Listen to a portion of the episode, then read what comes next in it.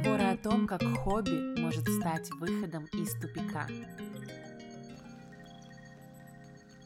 Привет тревожным котяткам! Меня зовут Иоланта, и это подкаст «Куда бежишь?», где мы с вами вместе ищем способы отдохнуть и пытаемся наладить тот самый пресловутый life-work balance. И это процесс постоянный, динамичный. И даже если я когда-то рассказываю, что вот у меня что-то наладилось, в следующей серии у нас уже все может пойти не так. Поэтому я воспринимаю этот подкаст не только как какую-то помощь вам, но и помощь себе. Потому что рассказывая о том, как наладить график, например, или стать менее токсичным, токсичной, в первую очередь я задумываюсь о том, как применить это в своей жизни. И сегодня мы с вами поговорим про очень крутую тему, про хобби. Знаете, почему я об этом подумала? Потому что периодически я тусуюсь на разных форумах и вижу, как взрослые люди спрашивают, ребят, а вы вообще чем-то по вечерам занимаетесь или как найти свое хобби? То есть оказалось, что в целом это какая-то проблема для людей, и для меня это было немножечко удивительно, потому что с самого детства я была довольно усидчивым и спокойным ребенком, и если остальные там шалопаи а, бегали, были активны и так далее, то я была тем ребенком, которому посадил в угол, дал эти бумажные куколки вырезать и потом наряжать, или что-нибудь другое собирать, лего, и все обо мне вы забыли. Сейчас то же самое происходит с книгами. А, когда я ездила с мамой отдыхать в Крым, папа выбирал мне книги не по смыслу, а по толщине, потому что он понимал, что что бы он ни купил, этой книжки хватит примерно дня на два. Помню, как я начала читать Гарри Поттера то ли с четвертой, то ли с пятой книжки, потому что она была толще всего, что было на прилавке. Так вот, для меня проблема как найти хобби, она не стоит. И поэтому в этом мини-теме я вполне могу выступить как эксперт и немножечко вам рассказать. И также я рада, что вы со мной поделились в нашем инстаграм-канале, инстаграм-аккаунте «Куда бежишь». Вы мне рассказывали про свои хобби, и это было очень-очень интересно. Мне даже скинули пару голосовых и сообщений, возможно, мы в дальнейшем их включим. И давайте поговорим о том, почему же хобби вышли на первый план сейчас и почему они так важны. Пандемия я так часто говорю о том, что пандемия к чему-то привела, но давайте будем честными, пандемия изменила паттерны поведения у целого мира, поэтому мы не можем про нее не вспоминать. И, конечно, она привела к тому, что те, кто никогда ничего не, не делал руками, начали искать в этом отдушину для того, чтобы понизить свою тревожность, для того, чтобы занять свои мозги. Так как хобби позволяет ненадолго отвлечься от всего происходящего в мире и сосредоточиться на понятной или непонятной, тогда еще лучше, механической работе, а также скрасить какое-то время. Ну, я не знаю, как сейчас, я знаю, что в Европе такой же жесткий локдаун, как и был. Вот в Беларуси все не так жестко, но Иногда, когда ты не можешь вечером куда-то пойти, у тебя освобождается время, и круто его занять чем-то интереснее, чем скролление ленты. Мы с вами об этом еще будем говорить. Мы с вами об этом говорили в первом сезоне. Но самое худшее хобби — это лежать и втыкать в экран телефона и листать тиктоки. У вас напрягается голова, мозг, глаза. Мы вредим себе, мы буквально себя отупляем, и при этом в этот момент мы ничего не производим. А хобби позволяет создать что-то, и неважно в каком формате. Это может быть digital рисунок, это может быть макраме, это может быть даже просто наблюдение наблюдение за птицами. Но в процессе этого хобби вы что-то создадите, вы что-то узнаете, вы что-то поймете, и ваши нейронные связи немножечко построят новые, новые сети. Поэтому хобби так необходимо. По данным сайта Etsy, интерес к творчеству вырос в 2020 году на 221%, так как на этом сайте, это сайт там с хобби, с всякими э, хендмейдами, спрос на наборы на рукоделие вырос на 221%. То есть представляете. Еще нужно сказать о том, что в прошлом году, как только началась пандемия и приблизилось лето, все вспомнили про бисер. Помните, мы с вами делали, ну, я точно делала, фенечки в школе, и после этого никогда не думала, что это как-то возобновится, а оно возобновилось. И теперь мелкие малыши, я очень любя называю их так, потому что у меня в команде в моем GMSMM в агентстве, в digital-агентстве, 96% а, это люди младше 23.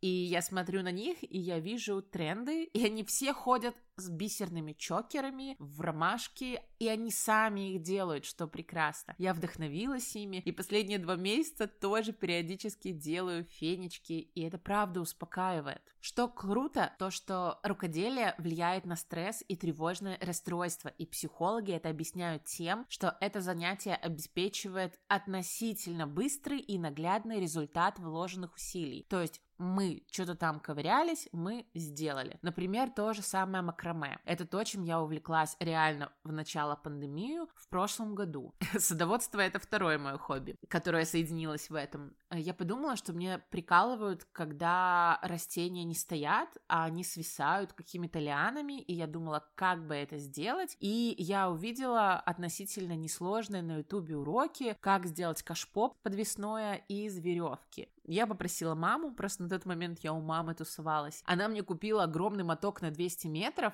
я посидела, и я разобралась буквально, ну, наверное, за полчаса. И уже через пару часов у меня было несколько подвесных кашпо. То есть вот, забегая вперед, это одно из хобби, которое я вам рекомендую, потому что оно медитативное, ты сидишь и плетешь разные узоры. Оно полезное, потому что его можно применить к чему-то. Я не знаю, как вы, но для меня в хобби очень важен самый результат, о котором, кстати, говорят психологи. То есть я не могу что-то делать и положить в стол. Тогда я не хочу это делать я хочу что-то сделать и потом это как-то использовать. Когда я пару лет назад увольнялась из офиса после реально жесточайшего выгорания, когда мне ничего не хотелось, когда я не была даже уверена, что SMM это мое, я пару месяцев тусила у мамы за городом, я уже вам об этом рассказывала, конечно, поэтому не обижайтесь, если я что-то повторяю. И я помню, что мне захотелось чем-то занять руки, потому что в первый раз в жизни мои мессенджеры молчали.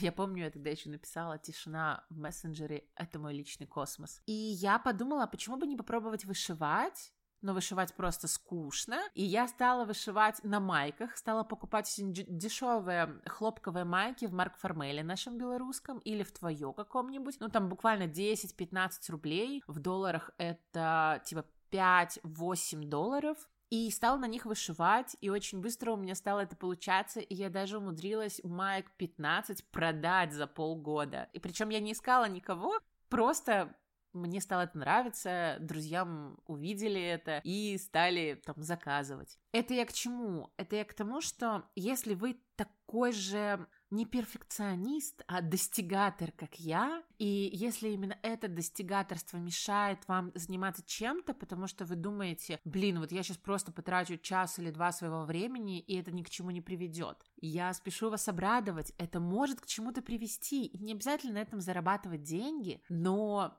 вы можете себе вышить классную майку. Я, честно говоря, помню, как я готовилась к свадьбе и видела, разные элементы при просто добавлении слова «свадебный» начинали стоить в 10 раз дороже, типа хлопковые гирлянды, которые висят над головами, или венок, или еще что-то. И это все привело к тому, что кучу вещей я делала сама, своими руками. Честно признаться, на тот момент у нас были очень ограничены финансы. Вся наша свадьба обошлась, по-моему, в 3,5 или 4 тысячи долларов. А, из них 500 долларов нам помогли родители э, там с продуктами, с едой, но остальное, ну, мы сами заработали, это то, что мы могли себе на тот момент позволить. Поэтому я помню, как я до трех ночи вырезала хлопковые, э, не хлопковые, а хлопковые льняные гирлянды, разные, красивые, и потом с помощью клеевого пистолета их соединяла. И знаете, я вспоминаю это с довольно прикольным. Это был классный опыт. Даже когда у тебя нет денег, и ты вынужден делать что-то сам, это круто, поэтому это вот вторая причина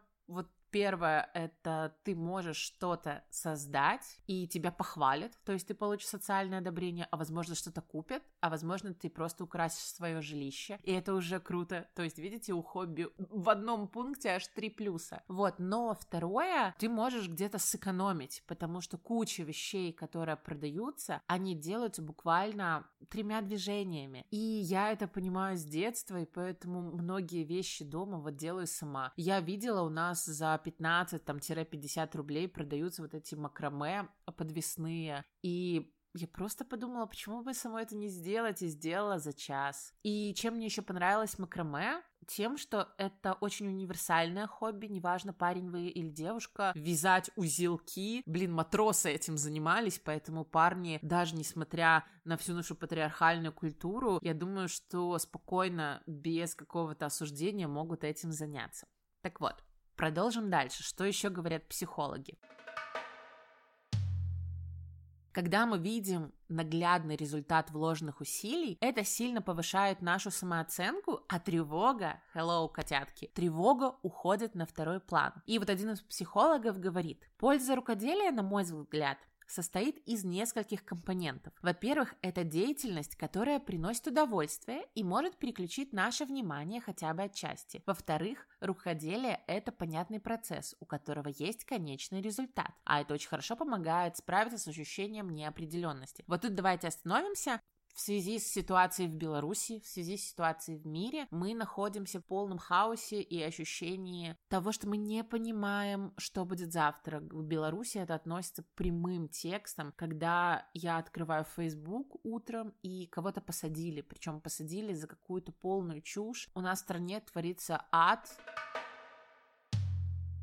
Ладно, это грустная тема, у нас сегодня такая позитивная, поэтому я не буду продолжать, но твой тревожный фон постоянно повышается и становится хуже. Поэтому, когда ты можешь сделать пару простых движений и получить пару изделий, по-моему, это круто. И вот еще мне понравилась причина, которую психологи привели. Также у человека снижается чувство вины из-за того, что он якобы ничего не делает в текущий период своей жизни. Понимаете, да? То есть я, я знаю людей, которые настолько загнали себя, которые настолько не могут отдохнуть, не могут просто полежать и ничего не делать, или гулять и ничего не делать. Им нужно постоянно делать что-то полезное, и на самом деле привет, Лола, потому что я, я такой человек. Для нас эта причина вполне рабочая, потому что я понимаю, я не ничего не делаю, я делаю фенечку, и мою тревожность и чувство достигаторства это успокаивает. Вот, возвращаемся к цитате психолога. Кроме того, концентрация внимания при кропотливой монотонной работе несет в себе элементы mindfulness. Мы, кстати, с вами об этом не говорили, обязательно поговорим. Mindfulness — это техника осознанности, которая как раз рекомендуется для снижения стресса. То есть, когда ты здесь и сейчас, когда ты полностью сосредоточен на том, что ты делаешь, хобби как раз часть mindfulness, и это круто. Но психологи говорят, что при очевидных плюсах это не может быть самостоятельным методом лечения различных расстройств, но может быть хорошим дополнением как ресурсное занятие и способ, снижающий тревогу и ощущение определенности. Окей, я с ними абсолютно согласна. Я поискала хорошие материалы на эту тему и оказалось, что в принципе на том же Wonderzine, Wonderzine, поправьте, если я не права. А, есть классные статьи, я вот хотела немножечко вкратце еще пробежаться по тому, что писали в одной из них.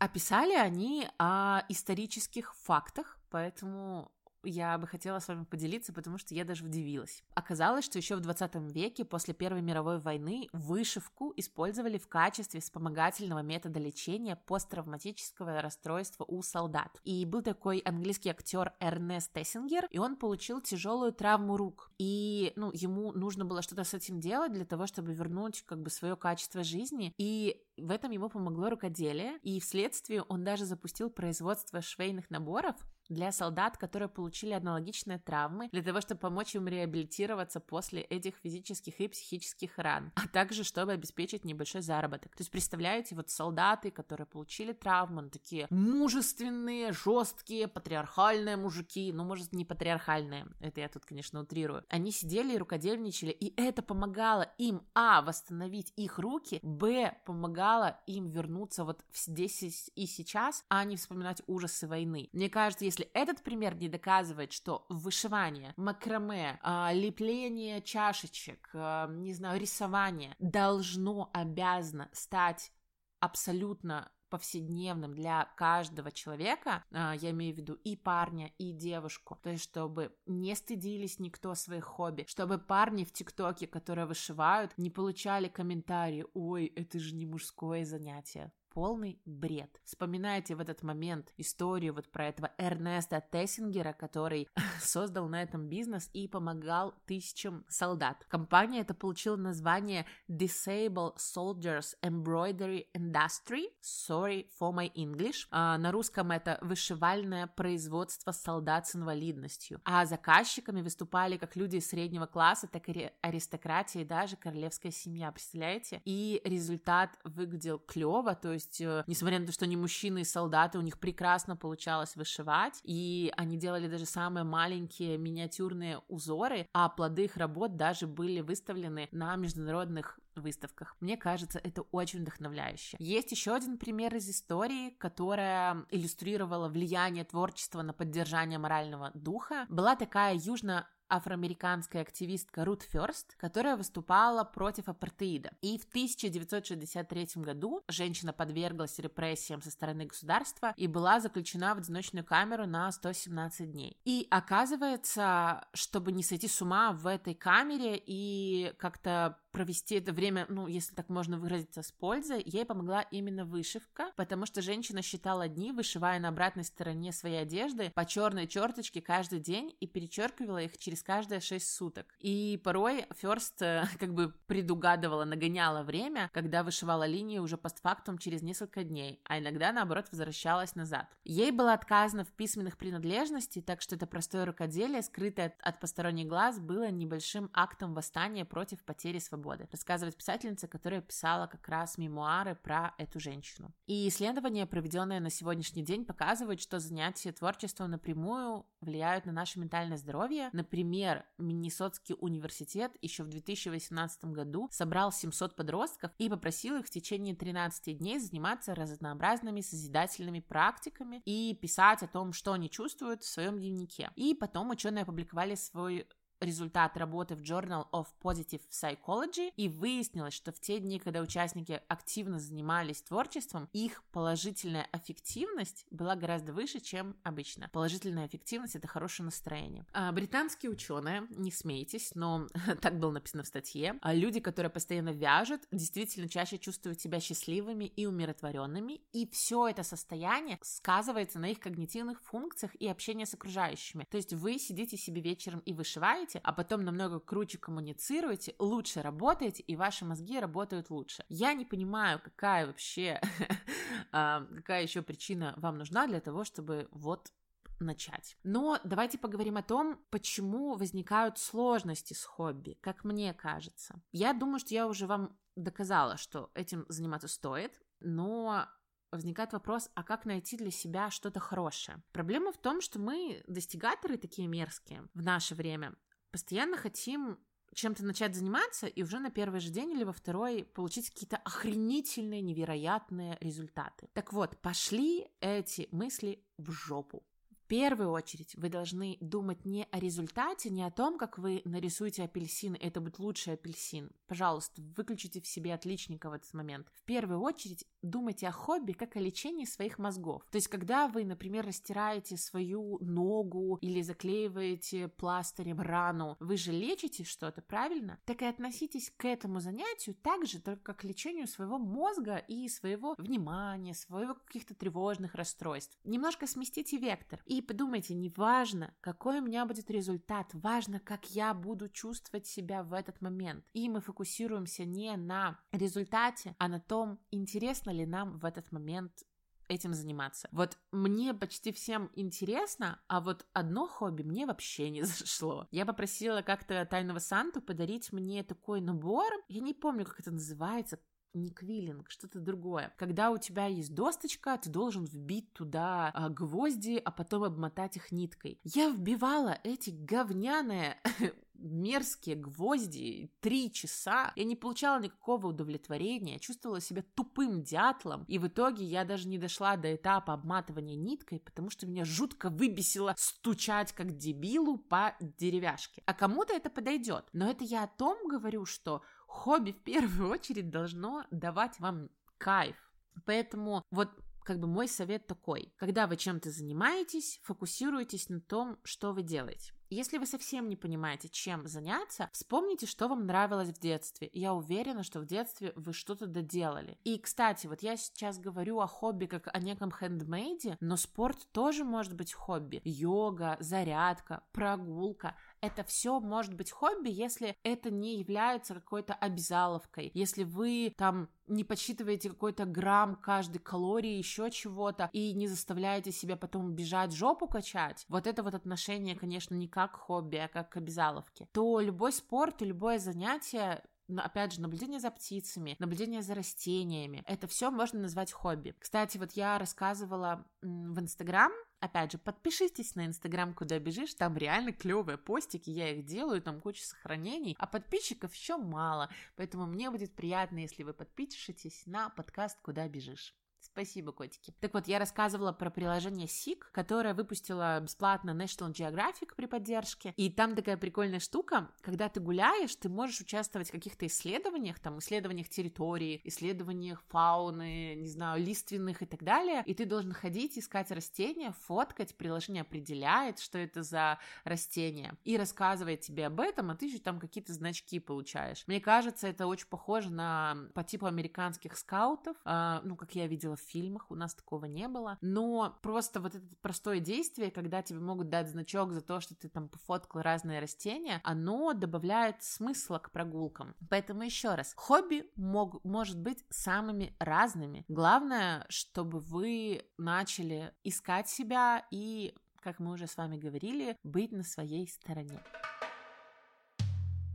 Какая есть еще причина, почему мы можем не, не заниматься чем-то руками. Я прочла еще одну интересную статью «Феминистский взгляд на искусство и на женские хобби». То есть со времен, там, не знаю, последних несколько веков некоторые хобби, например, как рукоделие, вышивка, вязание, они считались такими типично женскими, они не считались чем-то крутым, а на этом нельзя было как-то очень много заработать, то есть вот была, не знаю, живопись, а была скульптура, была там, не знаю, фотография в какой-то момент появилась, и это считалось более престижным, но то, чем занимались женщины, оно всегда считалось более низким, более бессмысленным и так далее, и вот я знаю а, людей, которые, например, стесняются вязать носочек, девочек, хотя, может быть, даже хотят, потому что они думают, что этим бабушки занимаются. Но, опять же, если что-то веками делалось таким образом, не значит, что это исторически правильно, не значит, что это должно влиять на вас сейчас. И я обязательно скину эту статью в телеграм-канал, куда бежишь, потому что очень интересно рассмотреть историю именно с точки зрения феминизма. Особенно с учетом того, что искусство феминисток оказало огромное влияние на современную культуру, и на самом деле об этом мало кто знает, но были всякие техники, которые вошли в арсенал художников, и ими пользуются просто по всему миру.